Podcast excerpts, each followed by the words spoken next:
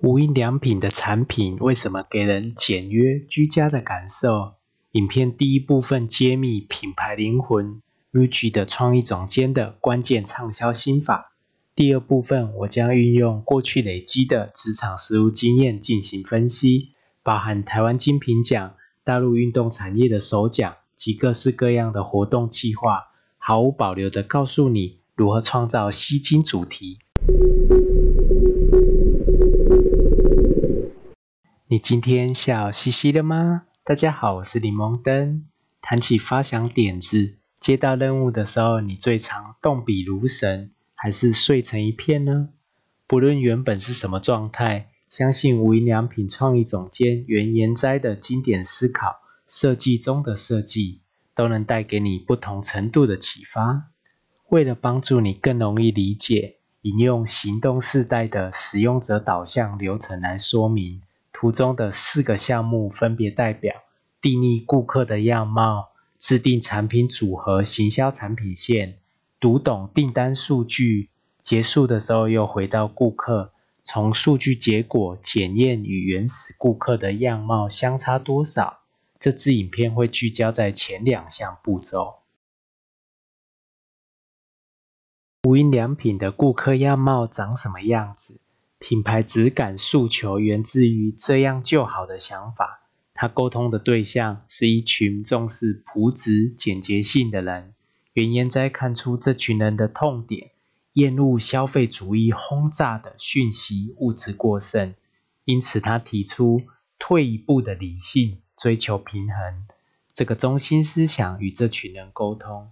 下一段将会以这个实例来说明。他怎么把这个精神化为商品的巧思？看到这里，你会问：在发想文案的阶段，该怎么从零认识使用者，而定出核心服务呢？这里提供电商产业下广告的实用做法，称为身价群组区分法。价全名是价钱群组，包含客单价与产品组合。那身全名是身份群组，里面则有。年龄、性别、职业、家庭结构和兴趣这几个细项，图中的两组完整的范例，一旦使用了群组区分法，就让你更清楚的了解你想沟通的顾客特征，为下个步骤打底。做个补充，如果你是数位频道的经营者，如 YouTube、Podcast，该怎么利用这个方法呢？去掉价钱群组。单纯的取用身份群组区分法，一样可以定义使用者。举例，柠檬灯频道诉求职场心理和心理健康，这两个分类就属于身份群组里的兴趣。至于其他的特征，年龄、性别、职业和家庭结构，当初开设的时候也有想过一轮，这样收听者越清晰，未来指引的功能就越强大。做个中长预告。今天介绍的是使用者导向的上集，了解使用者。有兴趣看下集数据优化的朋友，欢迎按下订阅并开启小铃铛，让智慧系统提醒你收看哦。无印良品怎么跳开规格化商品过剩的问题，赋予众多产品这样就好的灵魂呢？加强感觉认知，原言在看出另外一个痛点。多数人过度仰赖物质科技，导致感觉认知正在退化。因此，他巧妙的把产品转变成一个一个的外部感官刺激物，试图平衡这个现象。以下分享给你三个关键思考法：一、产品形象应用主推白色，规避色彩，唤起物质的纯粹质感。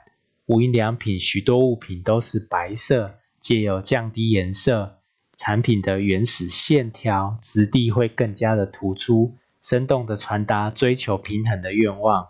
这个例子让我们反思，找到自己的产品定位以后，也别忘了一并思考产品形象哦。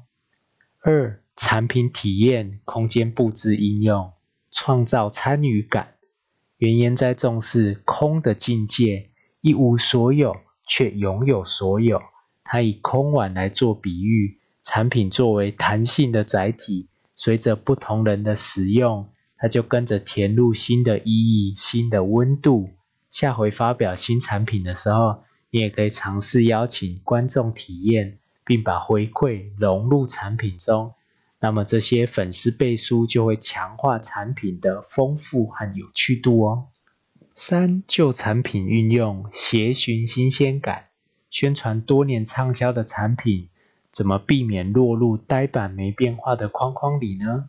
原言在善用已知未知化，让人产生了不认识的新鲜感。举个未知化的实例，他曾以菜肴常见的意大利通心面为主题，邀请多位设计师重新设计。那你看图片的成果有没有达到让你一时认不出意大利面的效果呢？适时的颠覆可以带来满满的乐趣。上一段认识内容行销的心法，对频道经营者适用吗？比对了流程图，你就会发现。关于节目制作和节目包装，绝对能用这些点子。而前面没有谈到的是关键字的设定，它就像一扇任意门，不论使用者搜寻或者是演算法在推荐的影片，都需要这扇任意门帮你连接打开新世界。在我的工作流程里，会先将收视者的痛点转成关键字，再从中选出热门的十五个文字上架。因为牵扯到比较多的数据图表，怎么找出热门关键字，已经规划在下一集的操作工具时一并谈。有料的内容，你千万别错过喽！